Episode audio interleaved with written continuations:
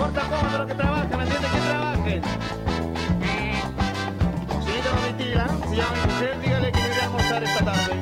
Porque tengo una reunión muy importante con los economistas. Y que el contador me traiga las ganancias del día. Porque necesito mucha plata. Mucha plata, plata, plata. No me importa cómo, aumente la hora de trabajo, sueldo, no sé, puedo dar una cosa. ¿Aló? ¿Qué pasa ahora? Oh, perdón, señor, perdón. Sí, señor. Gobierno o mal funcionan para obviamente eh, hacerle daño al, al aparato del Estado a la larga, ¿ok? Con un montón de triquiñuelos, un montón de práctica, información privilegiada. Por ejemplo, la actual jefa de seguridad de, de la delegación provincial ya no sé cuántas camisetas se ha puesto. Se puso la de Bachelet, se puso la de Piñera, ahora sigue con la de Boric y no creo que sea por su trabajo eh, funcionario eh, bastante eh, bastante dulce también, en el caso de Lorena Espinosa, y lo voy a decir constantemente porque obviamente hay una cuestión personal ahí. Pero eh, en el caso del- de, la, de la detención de esta, de esta persona, vamos a buscar el nombre ya para dar toda la, la noticia, eh, muestra la vileza que alcanza el negocio de la ilegalidad en Chile. ¿Ok? Yo sé que en muchos otros países es más crudo esto todavía. ¿Para qué ir más allá de lo que pasó, por ejemplo, en Europa con este pelafustán de ultraderecha que lo detuvieron en Rumania cuando después de pelearse con la activista Greta Thunberg a través de redes sociales? que se ufanaba de los autos, toda la cuestión, y él por alumbrarse lo terminaron deteniendo en Rumania, ya por tráfico de personas y por muerte de personas.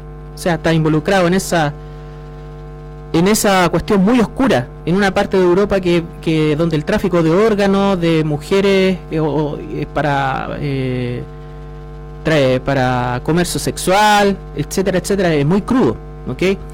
En el caso de nuestro país, como mencionamos, bueno, ejemplos tenemos desde hace mucho tiempo, y donde esta muestra la profundidad de la vileza del modelo neoliberal, del tráfico de personas, hasta dónde llega el lucro, ¿ok? Y de esta economía de la ilegalidad que en algún programa también eh, planteé. Pato. Mira, no sé en qué, o es así, que el neoliberalismo pasa, pa- pasa a ser símbolo eh, de corrupción, sinónimo de la corrupción. Eso es el neoliberalismo tal vez. Y lo que nombras tú de Europa, profe, tráfico de personas, tráfico de órganos, que se dedican a esa pura explotación. Y tal vez lo más que incomoda personalmente es que hay una persona dentro del aparato estatal que casi el 20 o 30% no son, no conforman al gobierno, sino que son puestos dejados o no sacados aún por gobiernos actuales, fueron, fueron dejados por gobiernos anteriores, que son muchos los que vienen al revés, que quedaron enchufados, quedaron enchufados, apertados y que se les rinde pleitesía. Y son los que están, muchos de ellos robándole al Estado, viviendo del Estado. Entonces, que una, perso- una persona candidata se dedicase a- al tráfico de personas, que es algo que se estaba hablando muy fuertemente en el norte. ¿eh? Y que no son los primeros y que habían vehículos destinados a traficar personas, a esperar personas en la frontera.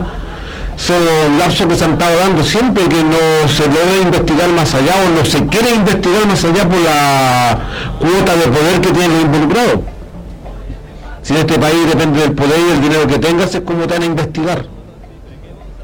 Si eres una persona mm, normal, de bajos recursos, o como lo que pasó con los jóvenes que fueron a, a funar a ciertos políticos, a ciertas redes sociales y... Oye, el otro día los cancelados estaban en todas las portadas llorando.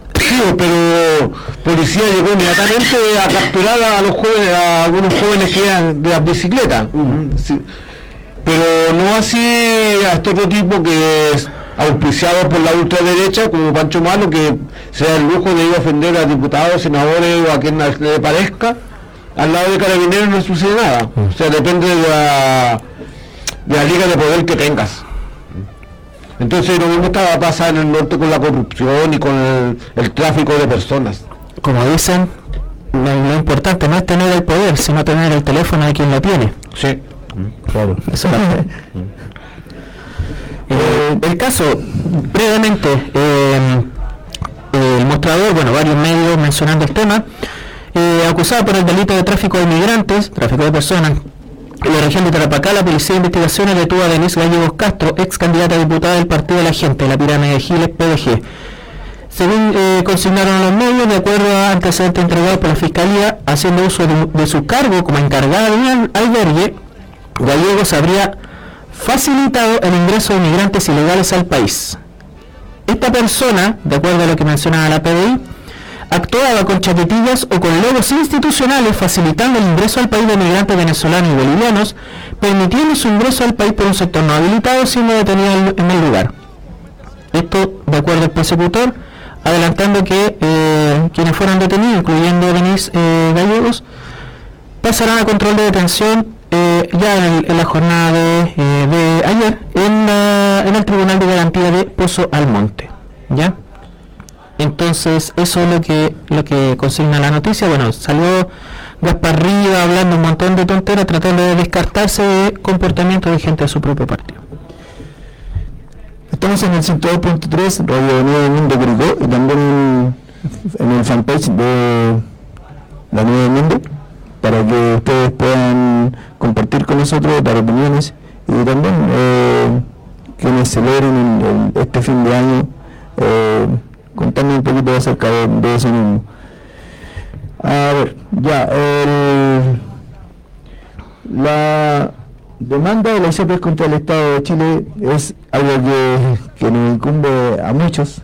Eh, tú me, explicabas delante, Pato, un poquito de, qué se trata eso, eh, el TPP-11 con, con sus primeros argucias, digámoslo así.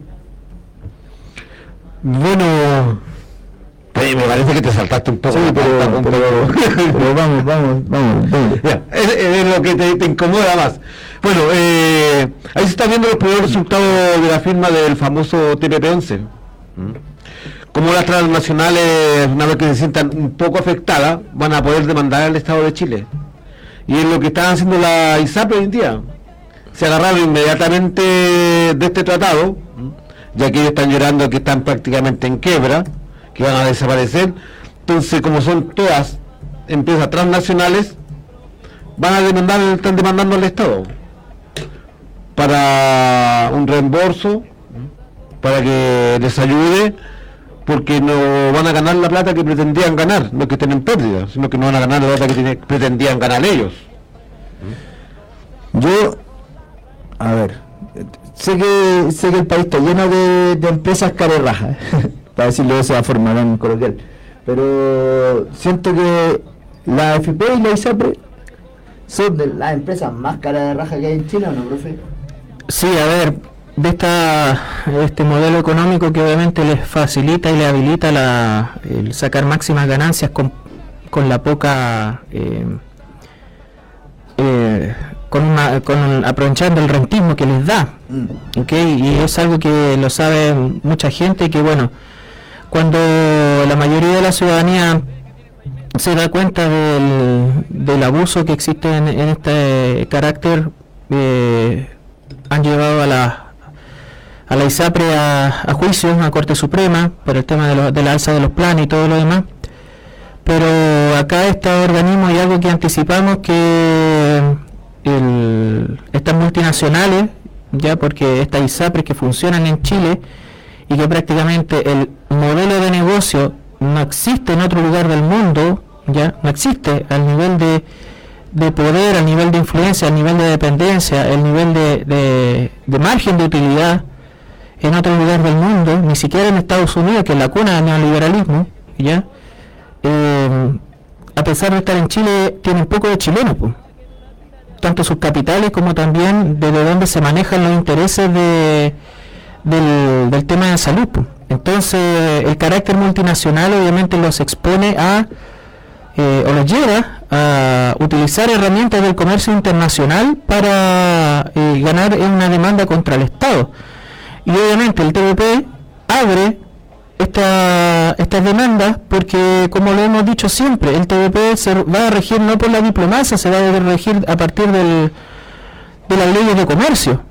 Y las leyes de comercio son muchas veces más, eh, más caníbales contra las sociedades, más depredadoras todavía que lo que puede alcanzar las leyes diplomáticas. Entonces, aquí ya no se trata de, eh, de prestación de salud, se, se, trata de discutir las pérdidas que tiene una empresa multinacional en un país. ¿ya?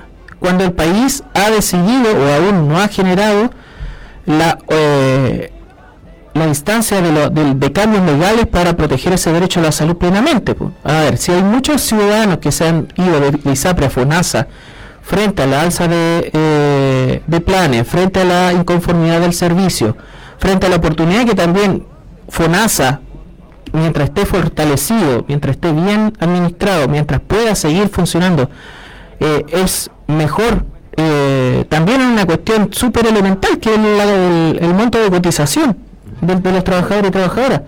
Yo creo que la, la ISAP está demandando al Estado por la patudez que tuvo el Estado de poner el, plan costo cero. copago cero. Copago cero. Sí. Entonces ahí la ISAP entraron a perder y se empezaron a, a fugar, como llaman a ellos, sus clientes. No, y, y, es una de las tantas respuestas que ha tenido el mundo empresarial frente a decisiones de este gobierno tú lo mencionaba, lo mencionamos ahora del tema de la ISAPRE, la respuesta que tuvo esta comillas asociación llamada Chile Rural de eh, querellarse contra el ministro de Agricultura, por ejemplo, o las acciones que se pretenden hacer en contra de, eh, de la ministra de Bienes Nacionales por recuperar eh, espacios fiscales o por decretar protección en ciertos espacios costeros o en el desierto o en distintos lugares. ¿Ya? Eh, entonces, es una muestra de eh, la manipulación que hace el mundo empresarial sobre esto. Y tanto es esa manipulación que la Cámara de Producción y Comercio, la que estuvo hasta hace poco, Juan Sutil, Juan Servil, eh, ahora está dirigida por Ricardo Neves, está de acuerdo con que la ISAPRES demande al Estado chileno. Esa es la vileza del empresariado chileno. Sí, porque internacionales. Y además, obviamente, quieren que el Estado chileno le supla las pérdidas de su incapacidad de, la incapacidad de gestión de la ISAPRE. O sea, puta, las ganancias son para mí, pero las pérdidas son del Estado. Compartidas, claro. Claro. No, ni compartidas. es que, a ver, se habla de. Se habla de compartidas. Se habla de compartidas pero compartidas con el resto de la sociedad, que es a través del Estado. O sea, las pérdidas del Estado eh, terminan siendo de toda la ciudadanía, porque son platas que forman parte del Estado que se van a ir a la ISAPRE, en vez de irse a fortalecer la salud pública. Entonces, a ver, el Estado no es eh, infinito en sus recursos, más aún eh, con las dificultades de recaudación, o con este modelo que no le permite recaudar donde debería recaudar, royalty minero, eh, ocupación de explotación de suelos forestales y utilidades que generan en las forestales, los impuestos, eh, recaudar correctamente, o todo lo que se genera eh, y que se va o se, elude, o se elude, etcétera, etcétera. Entonces, al final, las platas del Estado, que todos los, de, todos los sectores al final vuelven al Estado para reclamarle cuando se sienten mal, ¿ya? pero para evadir lo que tienen que aportar al Estado para que sea un beneficio colectivo se ha mandado a hacer. Si no, preguntémosle al nazi de Paine, a Cast como lo puesto en, en Panamá. ¿Ok? Entonces, es eso. Cuando tú dices las pérdidas son de todo, es eso. O sea, cuando el Estado tiene que pagar por demandas que son eh, desde el mundo empresarial, al final termina perdiendo toda la sociedad. Eh, voy a contar algo personal. Yo, por, lo que estudié y por, tuve que hacer la práctica en una ISAPRE, eh, y en la ISAPRE lo que más recalcan es que esto es un negocio. Eh, no te hablan de, de el posible beneficio que haya para el cliente, dicen ellos. No son, no son, eh, no es persona enferma, no, no es gente, son clientes eh, y, y te, te trabajan muy bien la cabeza en el sentido de que esto es un negocio. Eh, por otro lado, también trabajé en algo parecido y siempre decían las pérdidas, las, pérdidas son solidarias, o sea, el, socio es solidario con las pérdidas de la empresa. O sea, las ganancias son de la empresa y la- las pérdidas son de todos, digamos. Bueno, eh, es ahí como, tú, como se ve el gran resultado de lo que fue esta genial firma del TPP-11. Claro. ¿m? Esta traición. ¿m? Eh, fue, como decía mucha gente común y corriente, no, si a nosotros el TPP-11 no nos va a afectar en nada, pero sí son muy buenos para estar a la colita de los beneficios sociales. Bueno, en eso, en eso nos afecta Mm. porque ya no el Estado no va a poder tener, como dice el profe, son finitos los recursos, y recursos que casi no tenemos. Si este país no tiene recursos, tenemos grandes riquezas como para generar recursos, pero se le ha regalado todo a los privados. Claro. Entonces, grandes recursos este país no tiene. Y lo poco nada que hay, más que vais que entregándoselo a los privados, a estas transnacionales. Ya chiquillo, un, poquito para, para retomar la pauta, profe, eh, vamos con el caso de Torrealba. Bueno, todo lo que es delincuencia. Ya, ok. Todo lo que es delincuencia. Lo primero, Torrealba, ya de este personaje del cual RN no ha salido a hablar nada, dos partidos de derecha no han salido a hablar nada.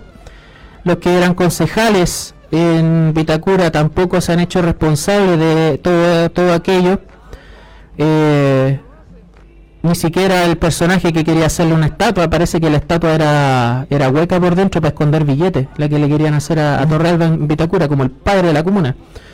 Eh, pero ahora, bueno, tarde, lamentablemente, como tantas cosas, la querella del Consejo de Defensa del Estado en contra de Torrealba por eh, malversación de fondos públicos, bueno, todo lo que implica la, la corrupción en la comuna de Vitacura. Algo que se repite en tantos lugares del país y que tiene las consecuencias que vemos cuando se afecta la calidad de vida de, las comunas, de las personas. El tema es que Vitacura, en cuanto puede afectar la calidad de vida de la gente más poderosa del país, pues no se nota. ¿Ok? Eh, el robo en esas comunas es eh, la afectación es- pasa mucho más piola que, por ejemplo, toda la plata que se robó o que defraudó Katy Barriga en Maipú. 30 mil millones más o menos. Andan por ahí con el Paco Gate, andan empatando en cifras. La de, la, la de esta eh, payasa de Katy Barriga. Eh, el tema es que, por ejemplo, en Maipú esos 30 mil millones o, la cifra que sea, o en Viña del Mar, para qué decir, eh, se ve en las calles, pues. Se ve en el estado de las calles, en el caso de Maipú, fundamentalmente en el estado de los servicios sanitarios. Ya recordemos de que el agua de Maipú es administrado por una empresa municipal y como fue abandonado el agua potable, se después se ve la falta de obra o la falta de mantención eh, afectando a la ciudadanía. El tema es que en Vitacura se robaron un montón de plata, 50 mil millones ya van en el caso también de las Condes, y como esta, este triunvirato de corruptos, Guevara, Torrealba y Lavín, ya, eh, Vitacura, Lo Barnechea y Las Condes, eh, desfalcaba no solamente a sus propios vecinos, sino al, que al Estado también, lo que son fondos públicos que muchas veces se aportan desde eh, proyectos ministeriales a estas, eh, comillas, empresas, empresas o corporaciones de derecho privado vinculadas a las municipalidades, que en muchos lugares está, ojo, ya de asociado a la cultura, por ejemplo, acá en Curicó, no sé cómo estará la transparencia ahí, eh, asociado al deporte, asociado a fomento, etcétera, etcétera. ¿Ok? En el caso de estas tres comunas, eh, cuán evidente es el perjuicio a los vecinos y vecinas de esos barrios, ¿ya? Eh, cuando le roban plata con municipios tan ricos. No se nota, porque ya la gente, en su gran mayoría, tiene un estatus de vida que donde la dependencia del mundo municipal es mucho menos eh, menos vinculada, ¿ya? A diferencia de la gran mayoría de las comunas del país donde las municipalidades tienen eh, mucha responsabilidad en la generación de condiciones de calidad de vida eh, adecuadas para las personas y de buena calidad de vida. Entonces, cuando tú le sacas a, a un municipio tan rico y se mantiene ese estatus de vida, primero nos demuestra la desigualdad que existe en distintos lugares del país, en las administraciones municipales, y segundo, eh, la facilidad que existe para robar en el mundo municipal, ¿ya? Y, y además, tercero, la diferencia en cómo es la afectación, porque sacarle 800 millones o no, o que dejen de ingresar 800 millones, por ejemplo, el caso de Sagrada Familia, Martina Arriaga, 800 millones de pesos para una MONI como Sagrada Familia es mucha plata, ¿ya? Eh, o imagínate, ¿qué, haría, ¿qué podría hacer Curicó? Podría hacer ciclovía, ya, y cumplir su promesa, eh, con 30 mil millones defraudados de Maipú, ¿ok? Ya, o ni siquiera con 10 mil millones de pesos, ya, con un tercio de, de- de eso que se robó Catibarriga, acá en Curicó, pucha, se harían muchas cosas, a menos de que aparezcan los manotazos de los Lauris de siempre, po, en, en Curicó. Oye, lo legal de eso, ¿en qué está? ¿Ah? Lo- por ejemplo, para hablar de alguien, el caso de, de Maipú. Eh, en lo legal, ¿en qué, en qué está? ¿Cómo la, cómo, no sé, cómo la Cati Barriga la- con 30 mil millones de pesos y nadie le va a decir nada? O sea, Es que muchas veces no es plata que ella se haya llevado, así como el caso Torrealba, así como la típica corrupción, Claro. sino que es malversación de fondos públicos. O sea, por ejemplo, destinar miles de millones de pesos a esa estupidez de los peluches, de los renacines, o de sus propagandas, de su matinal falopa que tenía en, en Maipú, eh, destinado desde otro lado. El caso de Santiago, las plata de educación, desde 2016 a 2020 en el municipio de Felipe Alessandri, más de 500 millones malversados y que salían desde las subvenciones de educación. A mí me llama la, la atención y no tanto también, ¿ya? Eh, como siempre, las platas eh, que forman parte de la corrupción salen casi siempre de los mismos sectores. Educación, deporte, salud y eh, educación, deporte, salud, cultura. o sea eh, creo que debe ser donde pasa más piola. o donde hay más subterfugios para camuflar boletas, facturas, Donde- eh, servicios, etcétera, etcétera. Tú, tú en la parte de deporte, Pato, eh, tenías algunos casos que, que de, de lo que tú has vivido. Tengo casi teoría y todo. Y todo, ¿verdad? Pero quiero enfocarme un poco a, a esta cesta de los robos.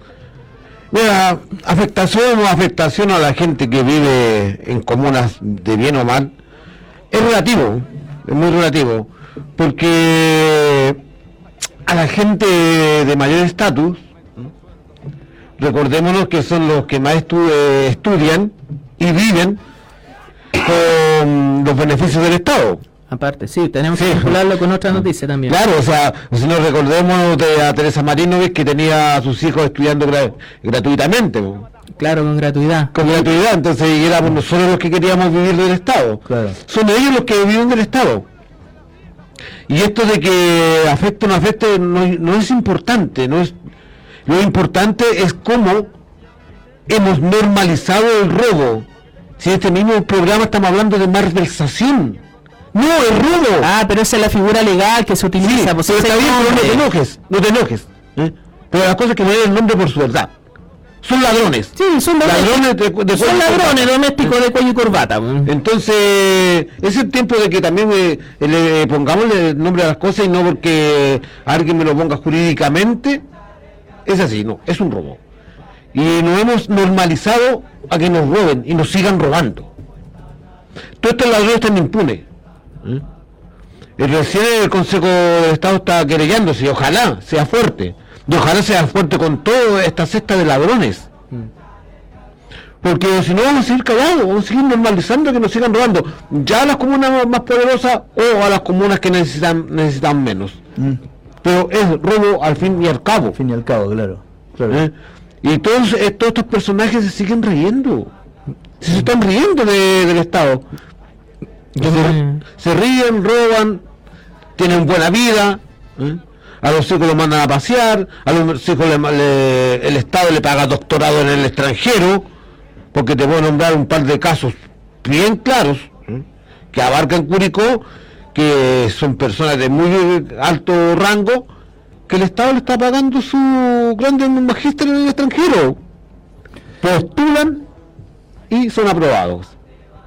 Entonces, de una vez por todas, si el Estado no, se pone los pantalones y, y, comienza a fiscalizar fuertemente y no mirar para el lado. Es que algo, yo creo que ya es antiquísimo eso, el, que, el, Estado se ponga los pantalones, siento que, no sé, que ya ha pasado tanto tiempo mm.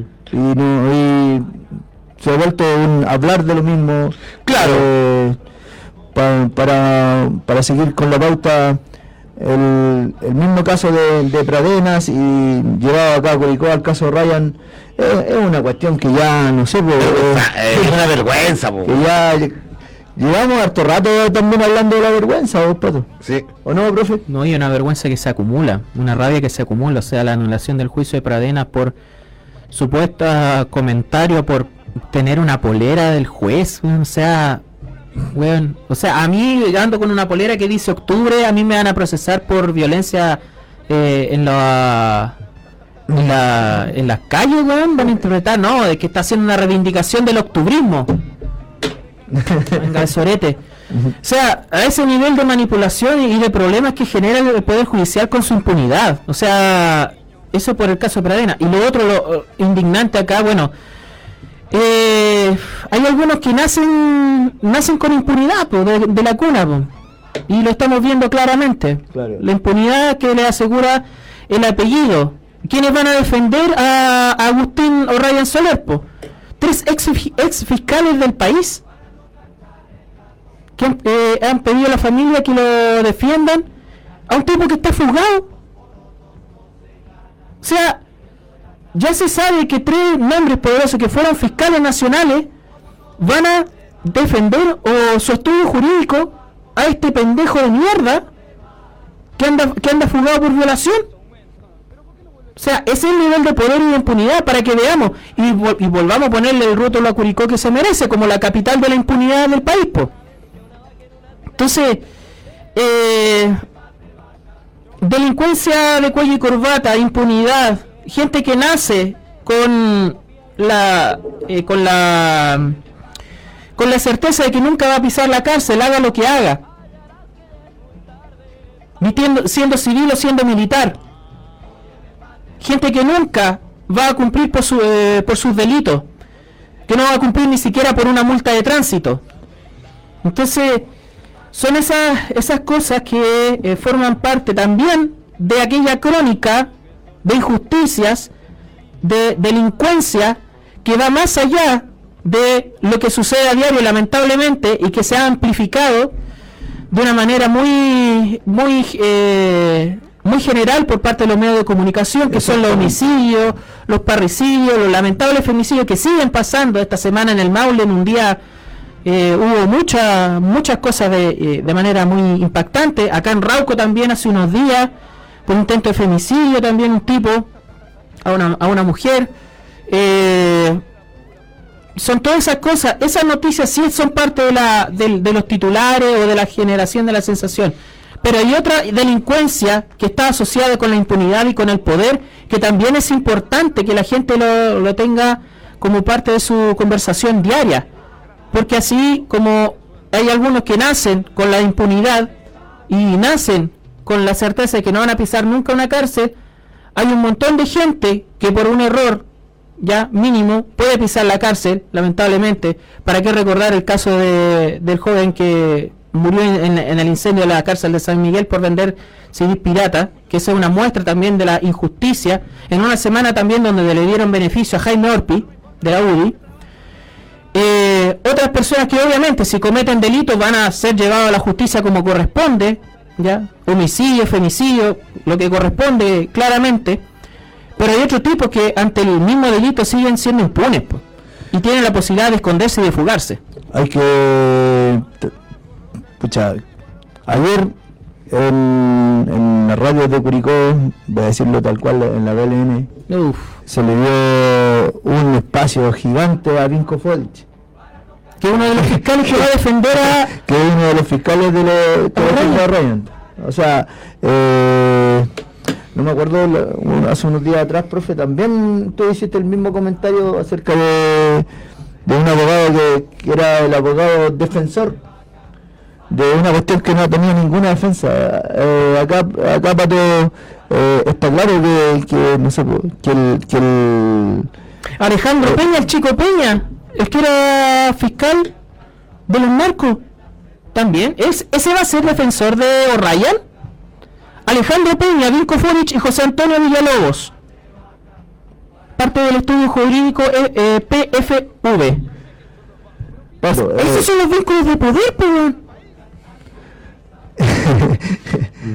Eh, siento que siento que el- esta cuestión de, del- los medios de comunicación acá en Curicó y eh, tal vez a nivel nacional no sé cuántas cuántas radios habrán como esta dedicadas a decir la verdad en esto Aquí en Curicó, una una, la única, la única que... y la radio independiente Eh, también Y la radio sí que son independientes. Nos- Nosotros lo consideramos un programa independiente. Mm. ¿eh? Que como siempre hemos dicho, nacimos de la calle, somos la verdad de la calle. Entonces, no, ninguna radio son las otras radios están todas vendidas al sistema y protegiendo a estos apellidos, pues si estos apellidos son los que le ponen publicidad en sus emisoras Claro. y son los que los lo encubren. Yo ayer casi me reía, ¿cachai? De, de este, de este mismo caso de O'Ryan, donde una periodista salía diciendo que consultaba con policía, policía habría dicho que habían hecho varias búsquedas, que no había ningún antecedente a través de la frontera de salida, entonces iría, tal vez iría hasta acá, que se habían hecho algunos allanamientos. Yo no creo que hayan llegado echando puertas abajo ni nada del estilo. ¿eh? A lo mejor llamaron por teléfono si estaban en las casas. Entonces, Y si está despierto durmiendo siesta. Claro, para no molestarlo. Y yo digo, sí, síganle la ruta a ese fiscal porque es de fiscal de narco. Entonces a lo mejor él sabe dónde se salieron. claro ¿eh? ¿Y qué van a defender? Van a defender que, la, que las personas que violó este degenerado eh, se entregaron. No, pero no, no andemos en eso. El, asunto, el asunto es que, mira, el argumento que tengo acá dice, este famoso Lincoln Fedich ha dicho que la, comillas, prisión preventiva decretada en la audiencia de lectura de sentencia y consecuentemente la orden de detención es ilegal. Ese es el, el argucio que están mencionando para, tra- para buscarle defensa a este, a este miserable. En opinión del jurista, porque la ilegalidad radica en el hecho de que la audiencia de lectura de sentencia no está permitido discutir medidas cautelares. Son cuestiones de formalismo muchas veces, son, son minucias tanto como las que eh, llevaron a, a buscar anular el juicio de, a Mar- eh, contra Martín Pradena. Bueno, fue- fue- se anuló el juicio, pero Pradena sigue en la cárcel. Sí, pero fue lo que conversamos el otro fin de semana cuando dimos a conocer el caso de, de Pradena, a ser un, un, un archivo expiatorio para el caso de Curicó. Y están actuando de la misma forma. Buscarle el mínimo punto para... El mínimo punto para suspender lo- los juicios. Así es esta clase. Entonces, el día de mañana, cuando nosotros, los obreros, nos cansamos y salimos a las calles a gritar contra esta injusticia, ¿eh? nos tratan de delincuentes. Porque estamos cansados, porque estamos aburridos, porque ya nos reventaron totalmente el que sigan pisoteándonos y sigan riendo de nuestras caras. Y a todas las personas en distintos ámbitos de, de la impunidad. Bueno, ¿para qué decir de la de, de quienes están acompañando la- a la familia de las víctimas o las organizaciones eh, de, la, de la causa feminista? Obviamente, Claro. que obviamente no podemos hablar por ellas, pero obviamente la empatía está. O sea, entonces, claro, el reviente frente a tanta impunidad. Claro, y es que donde lo- lo mires te revienta, te cansa, ¿cachai? Orpes, ¿cuánto lleva? ¿Un año? Ni un año cumplió. Y ya, ya, ya tiene beneficios carcelarios. Sí. Salida dominicana, que eso está a un paso de la libertad de la libertad. Mm. ¿Eh? El caso Pradena es simplemente un paso a la impunidad. Así se está manejando la justicia en este país. Así se burlan de nosotros. Esa es la justicia en, en- la totalidad completa. La justicia es el reflejo de cómo está el país también. O sea, eh, Al final cómo lo dejamos manipular. Mira, mira, eh, quizá en la parte de los balances del año lo podemos mencionar de manera más profunda, pero eh, de una vez por todas levantamos la alfombra y la basura está. Y yo creo que es mejor darse cuenta de la basura que existe frente a nuestros ojos y qué hacer con esa basura, seguir escondiéndola o eliminarla, que seguir ocultándola. Yo, yo veo de que es tremendamente indignante toda la cantidad de impunidad que existe, la impunidad política, la impunidad judicial, la impunidad frente a los, a, a los casos de, de violación, de abuso y todo lo demás. Pero eh, todas estas cosas a la larga nos muestran, yo sé que hay una sensación absoluta de desamparo y desazón frente a todo esto, pero también es una muestra de la, de la podredumbre que hemos vivido ocultando por tantas décadas también, o sea, em- eh, es mejor saber que estamos mal que aparentar que estamos bien, ¿ok? Todo ordenadito, todo, tra- todo tranquilito, como dice la derecha. Claro, o sea, en esa en ese orden está por un lado la represión y por otro lado ocultar la mugre. Toda la mugre que dejó sola- eh, no solamente Piñera enquistado con el tema de la migración irregular, con la delincuencia, con enchufar un montón de alcahuetes que eh, atornillan al revés dentro de- de la- del aparato del Estado. Eh, nosotros también que nos pegamos disparos en el pie como el resultado del plebiscito o, o la conformación del Parlamento eh, de esta legislatura. De alguna manera nos ha ido revelando eh, cuán podrido está cada ámbito de la sociedad. El tema es que nosotros como trabajadores, como sociedad común que no tiene privilegio, in- independiente, clase, A- clase media alta, media, media baja, bueno, donde, quie- donde cada uno quiera ponerse o donde cada uno quiera eh, situarse. Ya, muchas veces situarse a partir del tarjetazo de, de la tarjeta de crédito y las deudas. Bueno, fuera de todo eso, eh, ¿cómo nosotros vamos realmente a apuntar a la verdadera raíz de esa podredumbre? Porque obviamente todos los elementos distractores que existen de los medios de comunicación, de la, eh, de la política enquistada, sobre todo de la, de la derecha y de, y de la, de la exconcertación, eh, que le es funcional muchas veces todo esta todo este clima o, tratar de reivindicar ese orden que decías tú todo ordenadito pero también todo escondido eh, cómo la ciudadanía se da cuenta de que esa podredumbre tiene orígenes y nombres claros y que no son los que te dicen los medios de comunicación sino que son justamente los que eh, omiten los medios de comunicación los responsables de esa podredumbre ¿ok? y también eh, cuál es la capacidad de discernimiento de una sociedad que está altamente manipulada para encontrar soluciones para encontrar caminos que permitan resolver todo eso e interpelar constantemente cuando hay injusticias al poder que corresponde interpelar, que es el poder judicial, que son los fiscales, ¿ya?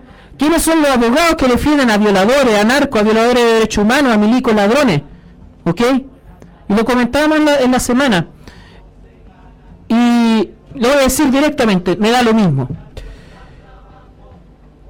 Hay mucha gente, o hay gente que tiene unas ganas de sacarle la cresta a Pancho Malo como uno de los representantes de toda esta cloaca que existe, de cómo se manipula. El tema es que sacarle la cresta a Pancho Malo te lleva a enfrentarte a estudios jurídicos de los más poderosos. ¿Ok? Y si alguien le saca la cresta a Pancho Malo, ¿qué es lo que va a salir a flote?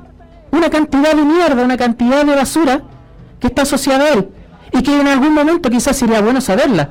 ¿Quiénes son los abogados que lo defienden? ¿Quiénes son los que lo financian? ¿Quiénes son los chaperones que le cuidan eh, la imagen política?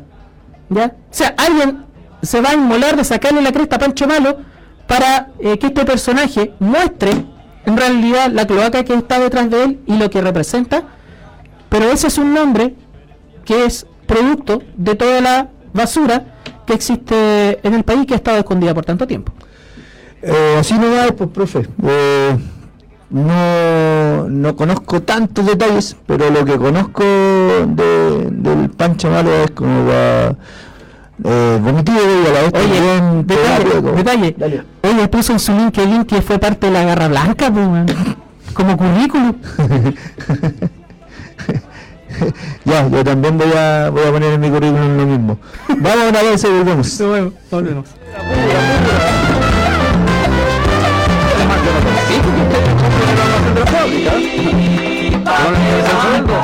Sí, 102.3 Nuevo Mundo, solo la verdad. En el 102.3 de la frecuencia modulada de Curicó, Nuevo Mundo, te indicamos la hora. Son las 11 de la mañana, 58 minutos. Esta es la red de emisoras de Nuevo Mundo a lo largo de todo Chile. Iquique, Tocopilla, Antofagasta, Diego de Almagro, Copiapó, Vallenar, Ovalle, Los Molles, San Antonio, Santiago, Buinio, Espejo, Graneros, Las Cabras, Rengo, en San Fernando, Antivero y Camelia, Curicó, Constitución, Lota, Arauco, Los Álamos, Victoria, Temuco, Lanco, Valdivia, Frutillar, Río Negro, Puerto Montt, Ancud, Castro y Punta Arenas. Esta es la red de emisoras Nuevo Mundo. Solo la verdad.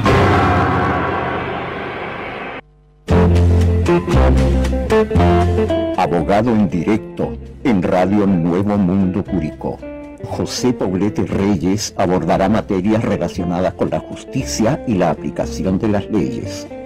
Recursos de protección, accidentes laborales, deudas con bancos y casas comerciales, despidos injustificados y otros temas serán conversados con la audiencia de la radio. Sábado a sábado de 9 a 11 horas, abogado en directo con José Poblete Reyes. No falte a la audiencia en el 102.3 del dial, Radio Nuevo Mundo Curicó.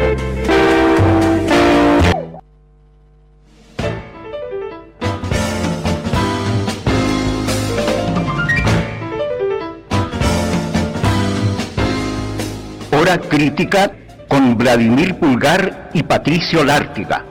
El comentario del acontecer local y nacional. De lunes a viernes, desde el mediodía. Hora crítica, un programa de Radio Nuevo Mundo. Le esperamos.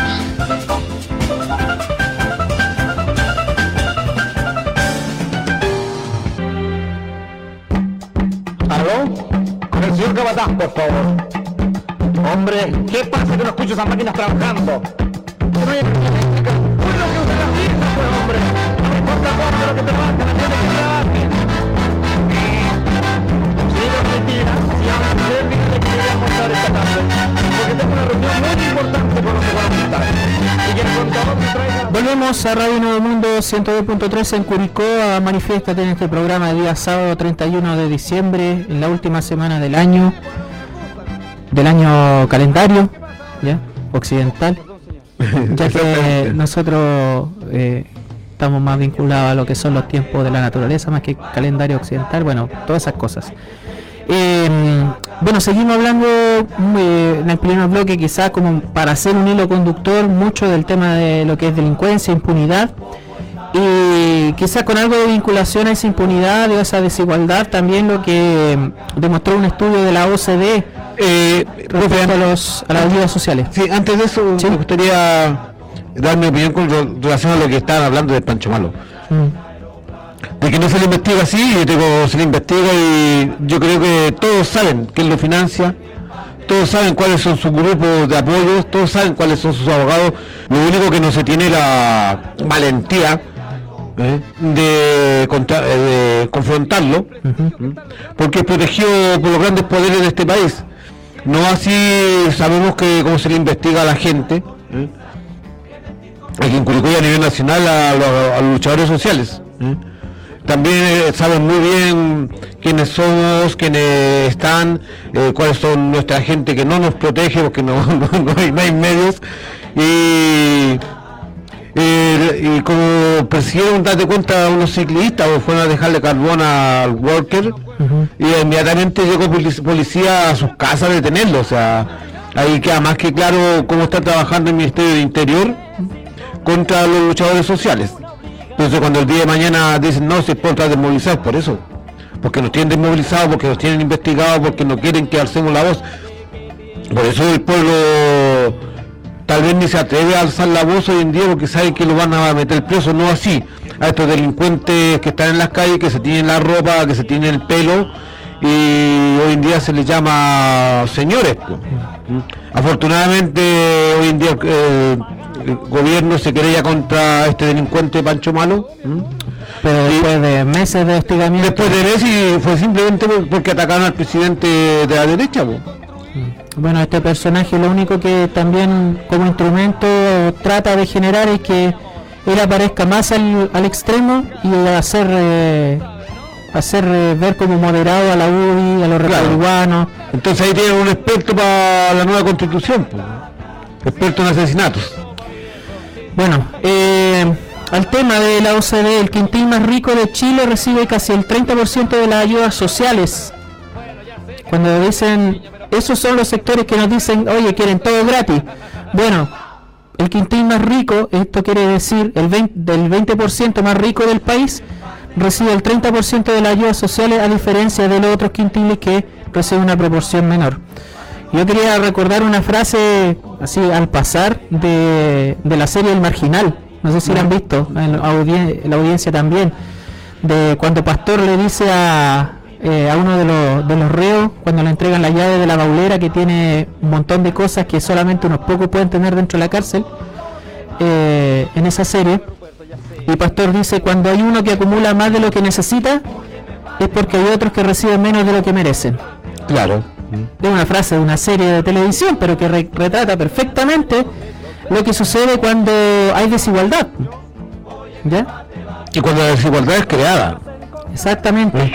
Cuando, cuando hay cuando hay tipos que dentro de la, del mismo grupo humano acumulan más en desmedro de lo que merecen otros y de lo que necesitan otros. Claro, entonces a eso lo, lo- Estoy hablando de marginal. Sí, la frase de Pastor, la primera temporada. Entonces eso lo involucro yo con esta cesta de los ruedos, cuando tú decías que a estas grandes comunas no le afecta mucho, sí, le afecta, porque ellos son los que se llevan los mayores beneficios de este país. ¿Eh? Cuando nos decían que no, si en la- eh, eh, el proyecto de la constitución era un proyecto comunista, que todos que, que queríamos todo gratis, era para repartir mayormente esas, esas eh, esos beneficios que el Estado nos otorga y que no se queden en las siete familias más ricas de este país, son las familias más ricas. Bueno, que dentro de todos los beneficios ya los nombramos, pues, o sea, el Estado le financia doctorado a gente de poder, la gratuidad a una a una pelmaza como la familia de la familia Marinovich, bueno. Eh, estudio del organismo indica que en el actual contexto de crisis inflacionaria, el quintil más rico en Chile recibió cerca del 28% de la transferencia de dinero del Estado. Ojo, dinero del Estado, ya incluyendo bonos, ojo, bonos. Esta cifra no tiene que ver con las platas de la porque son fondos privados a la larga. ¿ya? Entonces estamos hablando aún más de cómo el Estado le termina eh, entregando fondos a quienes realmente no necesitan del Estado para su subsistencia. Mientras que el más pobre solo el 18%. Bueno, relacionado con el costo de vida, este estudio de la Organización eh, Mundial del Comercio y el Desarrollo, eh, la importancia, bueno, en el contexto de pandemia de lo que fueron la- las ayudas estatales para paliar la, la, la crisis, ya que a la larga la crisis, ¿quiénes las terminaron pagando? Las propias familias, los propios trabajadores, con los fondos de cesantía y con los fondos de AFP, insistiendo de que no tendría que haber sido así, insistiendo del, del tema de los retiros, de que es una solución que solamente beneficia al mercado en desmedro de las personas. En esta línea la organización eh, plantea que a medida que prosigue el esfuerzo para contener la inflación, que es lo que ha sido consecuencia de todo este, de todo este contexto, también pro- provocado por, eh, por Estados Unidos, por la ambición eh, norteamericana, en Europa sobre todo, las ayudas públicas han sido fundamentales para aliviar la caída del nivel de vida que conlleva, la poder adquisitivo, etcétera, ¿ya? Eh, y aquí entran todas las transferencias directas que pueden frenar la presión al alza sobre los salarios. Sin embargo, estas políticas no han logrado dar en el clavo para que lleguen a, las, a quienes más las necesitan en realidad. Con aportes directos al ingreso para los más pobres o la generalización con aportes, subvención estatal y baja de impuestos para todos, incluidos quienes tienen las rentas más altas. O sea, aún beneficios para eh, o beneficios que al final terminan favoreciendo a los más eh, a los más poderosos. ¿ya? Eh, en el caso de Chile, ¿ya? ¿Cómo se ha orientado esto? Siempre a la cola de los estudios de la OCDE, ya dentro de este club, peleando el descenso para variar Chile, eh, se detecta que el Estado chileno ha destinado cerca del 28% de sus transferencias al quintil más rico de la población, mientras que el más pobre apenas recibe un 18% estimado de estas ayudas. Los grupos de renta más altas son los principales beneficiarios de las prestaciones sociales. En parte, esto puede deberse a que las prestaciones no se basan en las necesidades, sino que, por ejemplo, en el historial de ingresos. ¿ya? Además, también existe una importante laguna de protección social para los más pobres, y esto obviamente se profundiza en un sistema de protección social altamente privatizado. Pato. Y, y también se presta para la- el, en el amiguismo. El amigo del amigo del amigo. Lo que, como, como decíamos, como decía profe, si no basta tener poder, que, que el número es que tiene el poder. Y aquí en este país se maneja eso. Tipo movimiento narco.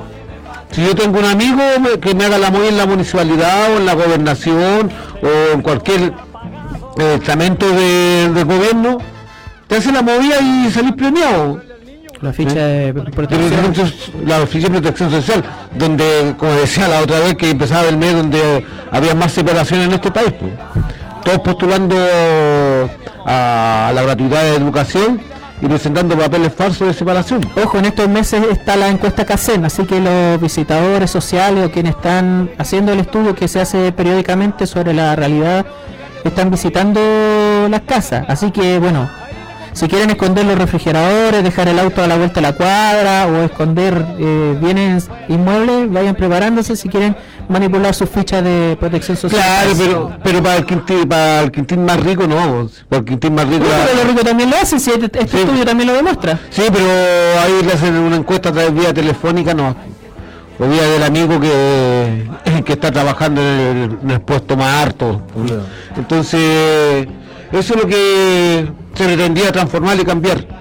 Lo que hemos hablado se pretendía transformar y cambiar lo que era el sistema judicial, para que no hubiera más injusticia, más impunidad, eh, para terminar de perdonar a, a estos grandes de cuello y corbata.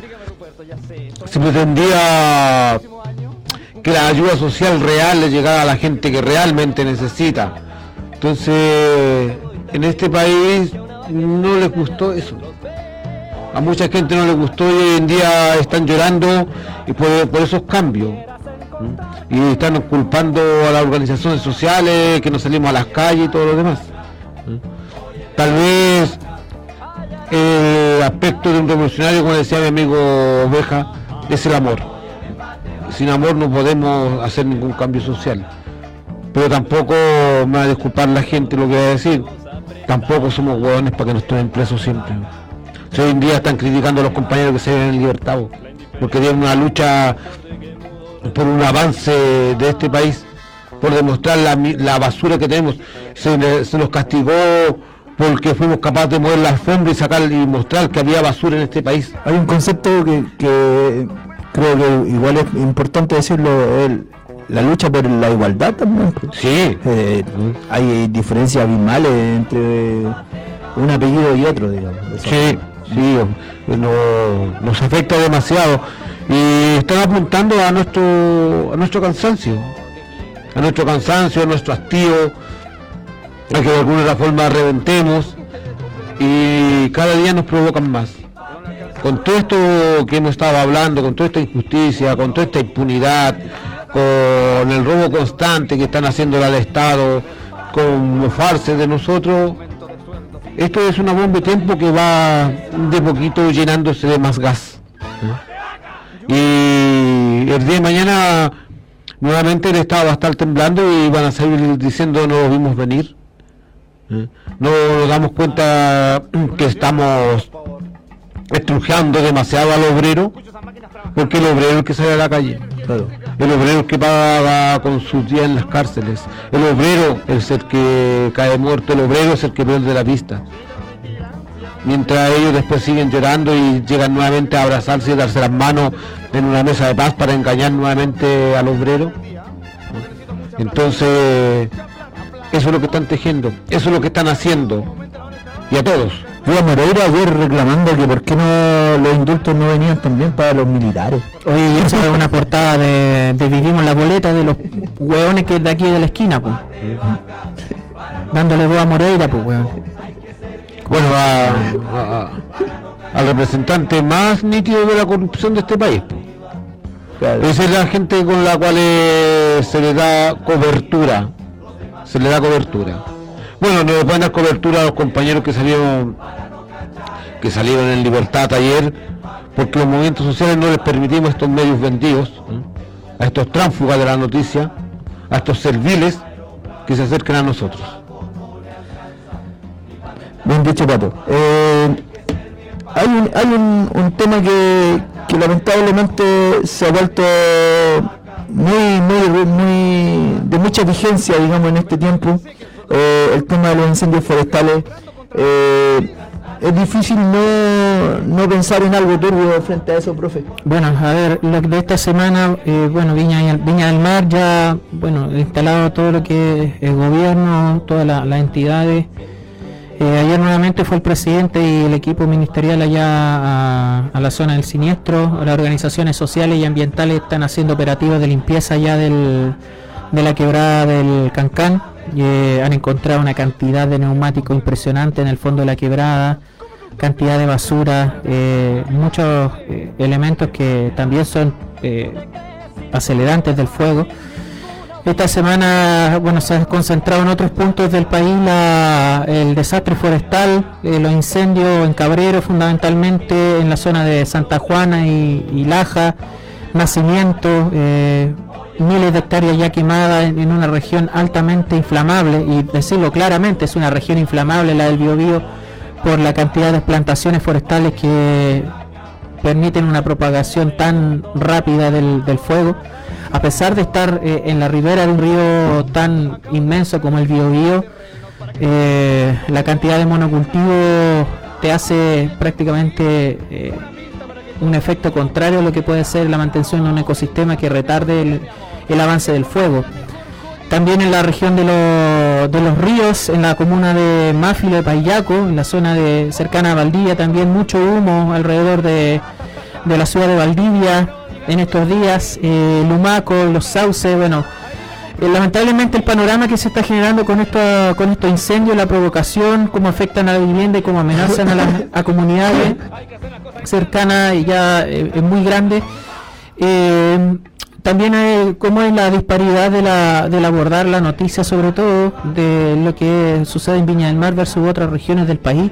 Yo sé que Viña del Mar es una ciudad como muy emblemática, muy cercana al centro, muchas cosas vinculadas ahí que obviamente lo que pasa en Viña del Mar tiene una repercusión muy amplia, pero la verdad es que a lo largo del país está pasando esto de una manera demasiado frecuente y donde obviamente se eh, necesita la urgencia eh, jurídica y legal para que mm, eh, se frenen los incendios, se frenen la, esta, estos verdaderos desastres que de naturales tienen bien poco y de antrópicos o del ser humano tienen demasiado y también de avaricia y de ambición por parte de, latifundistas, de loteadores de terrenos, de forestales, de inmobiliarias, de todos los que están siempre al acecho de quemar lo poco y, y nada que queda en esta, en esta frágil franja de tierra.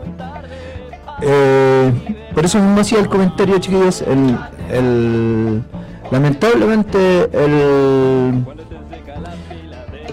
la mente de, nosotros de- tiende a ligar el, el, incendio con la mala intención.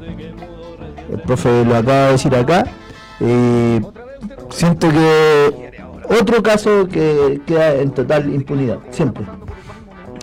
Sí, o sea, eh, siempre un incendio creado con mala intención, totalmente con mala intención, ya sea por irresponsabilidad o sea pagado. Si, si en este país estamos acostumbrados, Por eso te hablaba de la mala intención. Sí. Siento que, no sé, por un accidente que se provoca un incendio, accidente. accidente, ¿cachai? Pero estamos acostumbrados a este país a, a taparnos los ojos.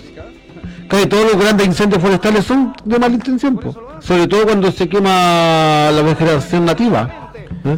Y sobre todo de lo que viene después, profe. Claro, porque están abriendo el espacio a la inmobiliaria. Oye, me- eh, el presidente, disculpa, el caso de Curauma, Mm. eh, Placilla, incendios del año 2016 y al año siguiente ya estaban instalando edificios. Sí, bueno, acuérdate que aquí en Molina no se pagaba el incendio, se estaba vendiendo parcelas de grado. Sí, pues. Exacto. ¿eh?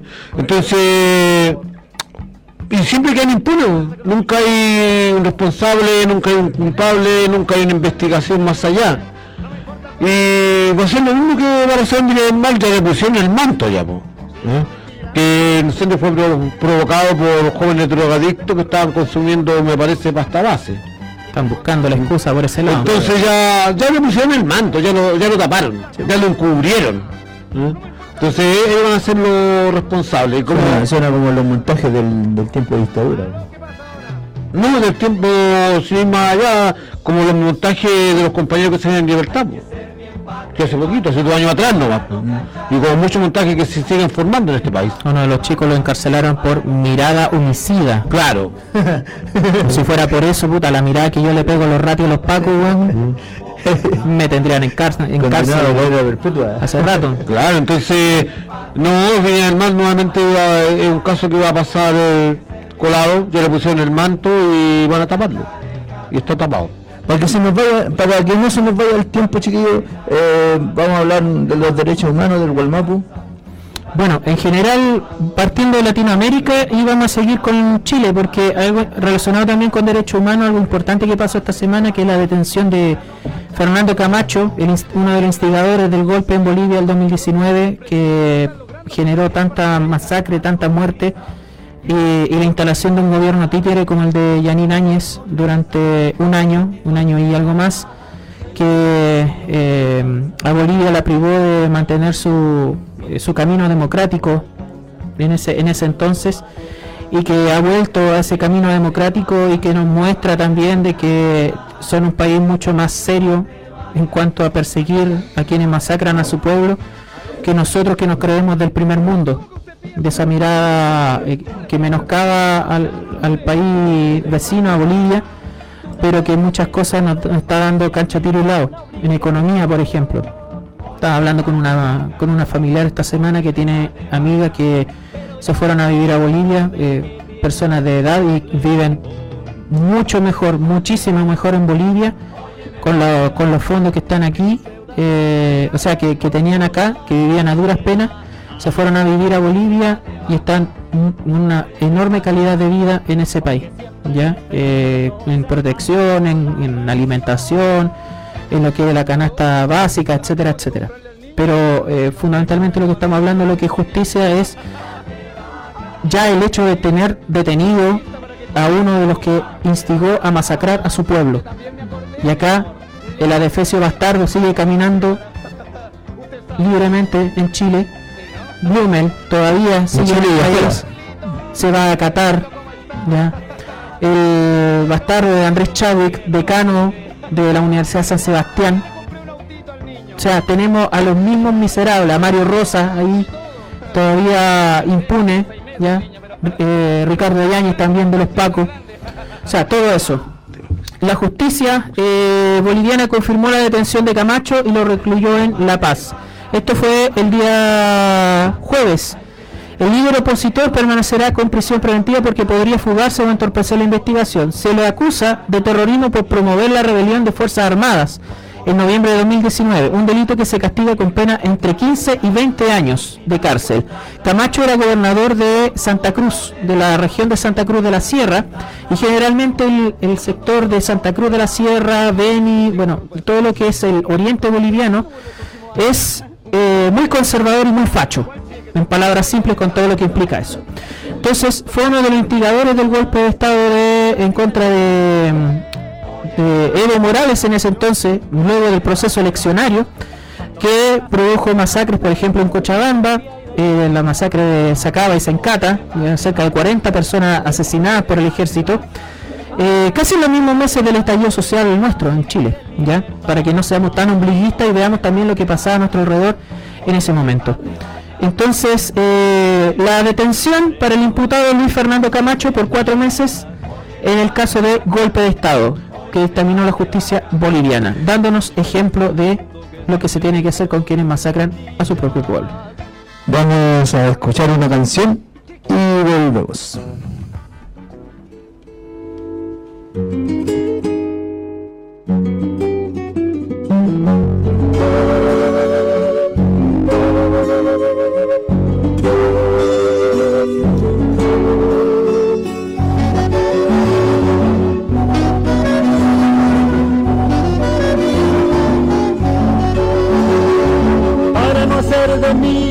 Pedazo, para salvarme entre únicos e impares, para cederme un lugar en su parnaso, para darme un rinconcito en sus altares.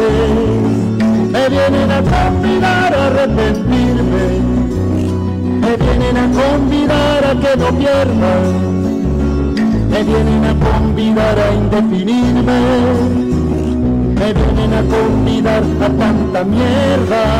Yo no sé lo que es el destino, caminando fui lo que fui. Vaya Dios ya será divino, yo me muero como viví, yo me muero como viví, yo me muero como viví.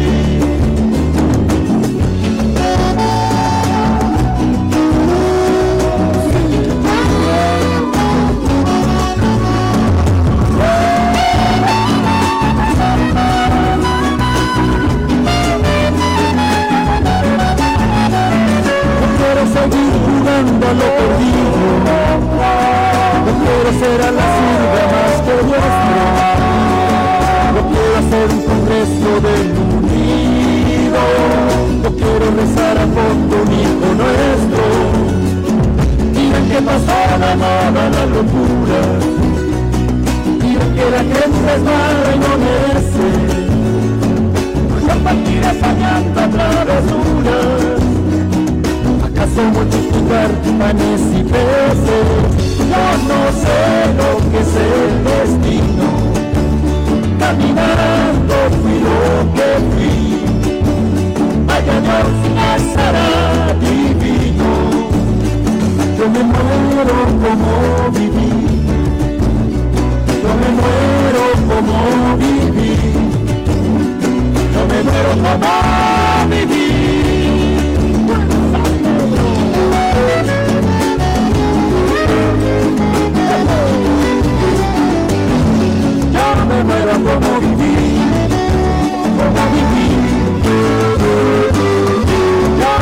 Me muero como viví,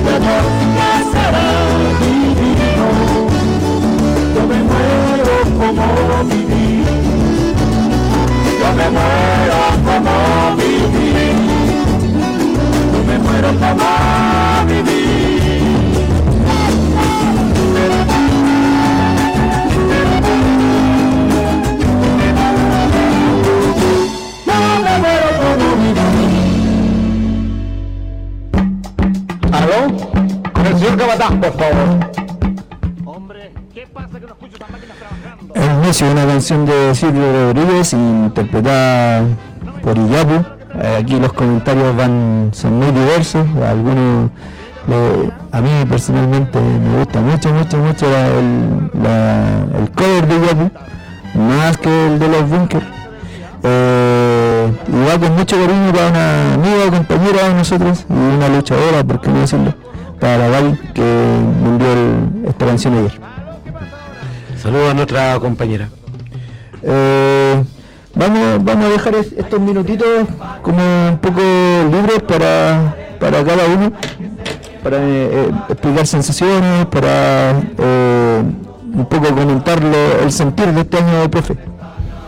Bueno, a ver, dentro de ese sentir, lo, lo positivo, importante, la- el indulto presidencial a los presos de la revuelta y también a, a otros jóvenes que estaban injustamente encarcelados.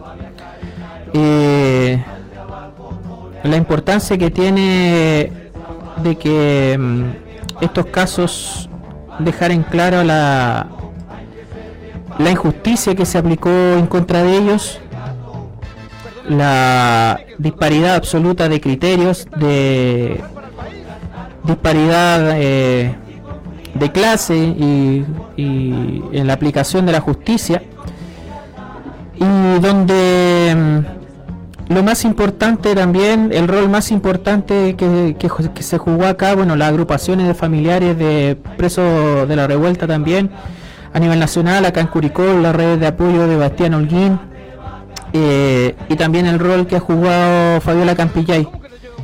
Em, Fabiola ha demostrado, a pesar de todas las dificultades y todas las eh, todos los miserables que están amenazándola a su alrededor constantemente en redes sociales, en las calles o en distintos espacios, amenazando su integridad, ha demostrado un compromiso pleno por eh, por estos jóvenes, por su familia y por la justicia en general. Así que el mérito eh, absoluto desde la esfera política, eh, también, bueno, todos, los, todos quienes realmente estuvieron en el apoyo a, estos jóvenes y a todos los presos de la, de la revuelta, a todas las personas que se han dedicado eh, a desmontar la cantidad de falsedades y la cantidad de montajes policiales y judiciales en contra de estos jóvenes, donde ninguno de estos delitos significó la pérdida humana. Eh, ninguno de estos delitos significó la, la lesión a otras personas. Todo es relacionado quizás con la propiedad o con temas inmuebles, pero que en realidad no tienen ninguna, ninguna eh, posibilidad de empatar o de relacionar con eh, otros criminales de, de este país, de la historia de este país y que algunos pretenden indultar. Y para no ensuciar esta, esta parte dentro de lo positivo, obviamente es la liberación de estos jóvenes, el caso de Curicó de Bastián Holguín, que estuvo conversando con nosotros eh, día antes de que lo, lo reencarcelaran por la persecución de la fiscalía, recordando de que él estaba en un proceso de reinserción social bastante positivo, bastante bien encaminado, y de la noche a la mañana lo volvieron a meter. Anormal también, profe, porque lo normal no es que los cabros se reinserten, digamos. No, y además el argumento de que eh, de que dentro de la cárcel iba a tener una mejor reinserción y que los redes de apoyo también lo mencionaron, si ustedes recuerdan. Creo que esa era una de las cuestiones que argumentaron para que volviera a la cárcel. Una cuestión totalmente absurda y totalmente ridícula. Eh, los 13 jóvenes que fueron indultados, eh, que puedan pasar por lo menos este fin de año con su familia, eh, mencionaba el caso de Giordano Santander, el de San Antonio, que fue encarcelado por un montaje de la PDI y estas interpretaciones de mirada homicida en contra de funcionarios policiales. El caso de Felipe Santana, que estaba preso por quemar la banca de una iglesia, una banca de madera, y que lo iban a tener siete años por lo bajo en la cárcel. Y aquí la labor también mencionarla del abogado Fernando Leal, que fue uno de los eh, que está eh, parte de, la defensa de este joven en Puerto Montt. Fernando Leal, bueno, un abogado de la región del Maule, bien reconocido en causa de derechos humanos también. Eh, y donde, bueno, estos jóvenes van a volver con su familia, van a poder reinsertarse en la sociedad y también, bueno, con todo el cuidado, con toda la protección y con todos los resguardos que hay que tener porque por un lado la oficina sigue funcionando y por otro lado la policía política sigue operando en contra de los luchadores sociales. Así que un abrazo para la familia, especialmente para Bastián Alguín, que tuvimos su testimonio acá en, la radio, que lo pudimos difundir, eh, y a todas sus redes de apoyo también eh, por, por esta, no digamos éxito, sino que simplemente este alivio de que se ha hecho, eh, se, ha, se ha podido dar una cuota de justicia con este indulto venido desde la presidencia. Pato Barra. La reflexión. reflectivo. Mira, reflexiones es a través de un exoma que lo voy a transportar a lo que es la política. Hay un exoma de la cultura zen que dice de un tipo quería verse pobre. Y se metió con andrapos y salió a las calles a mendigar. Lo hacía todos los días. Y un día pasó un sabio, lo que mirando y le dice, desde los hoyos de tus andrapos se ve tu codicia. Traído para mí en este año, con relación a la política, decirle a esta izquierda de caviar izquierda de, de whiskies, izquierda sentada en sillones de poder, con bolsillos llenos, que nos vienen a hablar de pueblo, cuando desde su boca se desliza su pequeña burguesía. Se nota que son burgueses y no son pueblo. Hoy en día, con los acuerdos que toman, alejando al pueblo en sí donde quieren transformar una constitución, porque no es hacer una nueva constitución, transformarla, pero sin el olor del obrero, porque les molesta el olor del obrero, les molesta el olor del trabajador, les molesta las manos callosas, les molesta los rostros curtidos y las zanjas hechas por el paso de los años del trabajo, el no tener un buen olor como ellos tienen para comprar grandes perfumes. Les molesta el sentir que hay gente que vivimos con miserias, mientras ellos viven con riquezas. Les molesta saber que hoy en día tal vez hay muchas familias que van a celebrar este valiente nuevo año con una sala de pollo, mientras ellos les comen caviar. Eso es mi reflexión de este año, en lo político. Hoy en día estoy cansado de muchos que me hablan de pueblo y se olvidaron que eran pueblo. Muchos pudieron haber estado ayer con nosotros en la, en la lucha. Pero hoy en día que le llenaron los bolsillos de dinero, le cerraron su boca y se la pintaron de oro. Esa es mi reflexión política para estos zánganos llamados de pseudo izquierda para estos zángalos llamados pseudos ambientalistas de Falavera porque son verdes. A esa izquierda de whiskies que no me representan. A esas de caviar que tampoco abrazo. Porque somos el pueblo. Somos los trabajadores los que tenemos que dar la lucha y reempezar nuevamente un país. Aunque nos cuesten vida, aunque nos cueste años y aunque nos cuesten detenciones. Eh, desde la conciencia eh, en lo que se refiere a, cultura, a lo ecológico, al, buen vivir, digamos, eh, me, parece no, escuchar reflexiones de ustedes dos. ¿Aló? Ahora sí que está unos cablecitos eh, a ver, balance del 2022, yo lo subí ahora a la página un poco que resume muchas cosas, políticas sociales, de conciencia, etcétera. De, de, que tuvimos la oportunidad de generar un, una sociedad mejor y la rechazamos. Y no solamente rechazamos un texto, o rechazamos normas, o rechazamos ese, esa, esa visión que otros países la van a tomar para poder resguardar su sociedad y resguardar su futuro. ¿Ya? Vamos a ser modelos de otros, pero no, vamos, no, no, no somos modelo para nosotros mismos, como tantas Disculpa, veces pasa en la historia. Discúlpame por inter- interrumpirte, profe, pero ya hay un país en Europa que está tomando la ley indígena. Hay países, que- no, no sé si en Europa, en, Euro- en Australia, por Australia. ejemplo, au- no, pero es en Europa.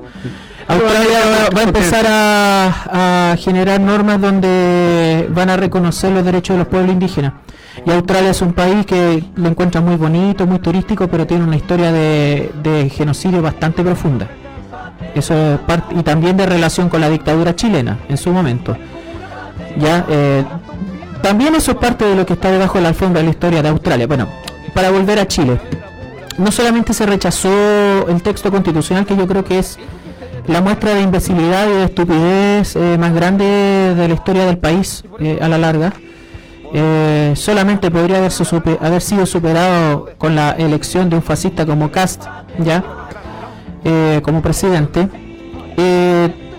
y que realmente, bueno, también sirvió para reconocer la cantidad de basura que existe en nuestra propia sociedad. Develar todos esos individualismos, todos esos egoísmos, todas esas mezquindades eh, de una sociedad profundamente ignorante, profundamente miedosa, profundamente cagona, eh, profundamente irreflexiva en su diario vivir, que realmente no eh, se comió lo más burdo de la política, las mentiras más arteras, más ridículas para eh, impedirse a sí mismo el avanzar. Yo siento que, eh, bueno, en redes sociales mucho se habla del 2022 como el año del ahueonamiento de Chile, que yo creo que es como una confirmación nomás de lo que somos, a la larga, de, este, de esta... eh, de estos desperdicios que está bajo la alfombra, bueno, al final sabemos, estamos sabiendo lo que somos a la larga, a través de esta elección. Lo digo también de picado, porque fue parte del proceso y ustedes me conocieron y nos conocimos eh, eh, como parte de, un proceso político, eh, involucrándonos desde fuera y desde dentro también, digo desde afuera de, la- de lo que puede ser la formalidad política de un partido y ahora desde adentro también, con nuestra adhesión o con nuestra afiliación como tal. Y em, yo creo que a la larga todo lo que estaba rodeado del, del plebiscito, no solamente como acto político, como, como acto eleccionario, demostró lo que es la sociedad chilena. A la larga, eh, demostró toda la cantidad de mezquindad, el egoísmo, la ignorancia, la estupidez, la manipulación, el poder, todas esas cosas. Yo creo que a través de ese hito uno puede tomar de referencia todas estas cosas a la larga y donde solamente le queda a la sociedad eh, tomar la, decisión si va a seguir con la desesperanza o con la desazón o de asumir de que se, se vive para trabajar, se trabaja para comer y se come para cagar o vamos a hacer algo más como, como sociedad. Eh, desde el punto de vista ambiental, bueno, hay cosas importantes, lo que fue el acuerdo de Escazú, que tiene que implementarse obviamente, la contraparte del TPP, muchas cosas de do- eh, dos de cal y una de arena, eh, que vamos a ver cómo se va a andar este, este 2023. Lo bueno es que tenemos una lectura y una muestra de realidad que si bien puede ser desagradable, es lo que existe. Y eso es mejor. Saber que es desagradable y a, partir de eso cambiarlo. Un poco, esta pregunta va, va para los dos. No, estoy esperando tu reflexión de año. Yo, Ah, yo, yo- yo esperaba que ustedes terminaran para yo hacer está, está, está lista. Eh, ya. Eh, mi reflexión va eh, muy desde lo personal.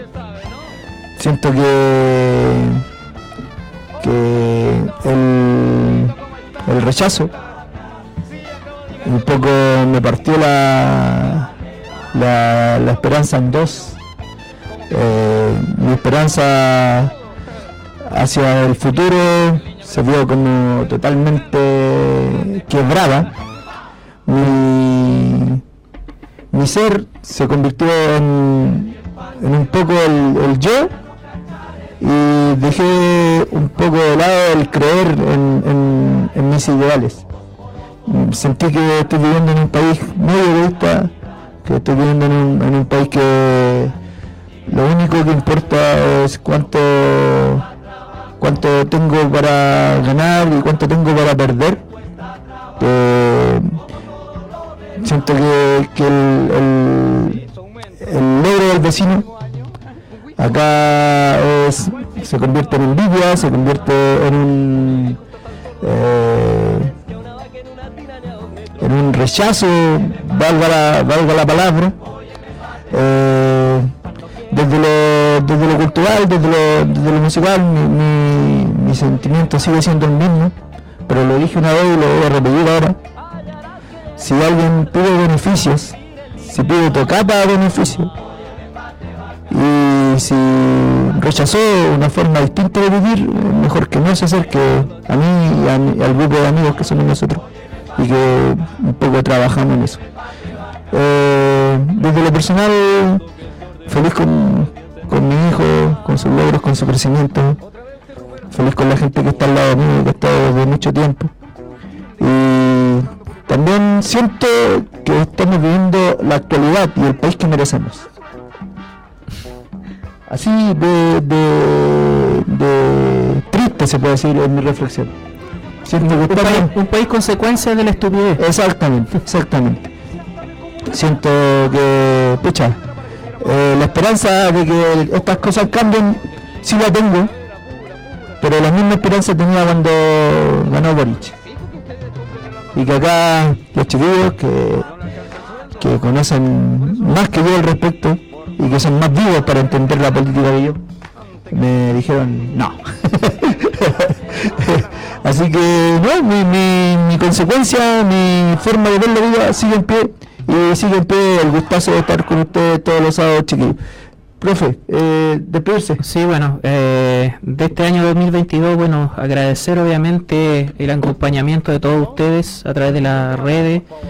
Eh, uno no sabe realmente el impacto que puede tener porque la preocupación primera está en la comunicación, no tanto en lo que es eh, sumarse estrella o bordarse estrella, uno hace lo que hace simplemente por, por lo que mueven las convicciones y que si esas convicciones después se van ampliando, bienvenidas sean.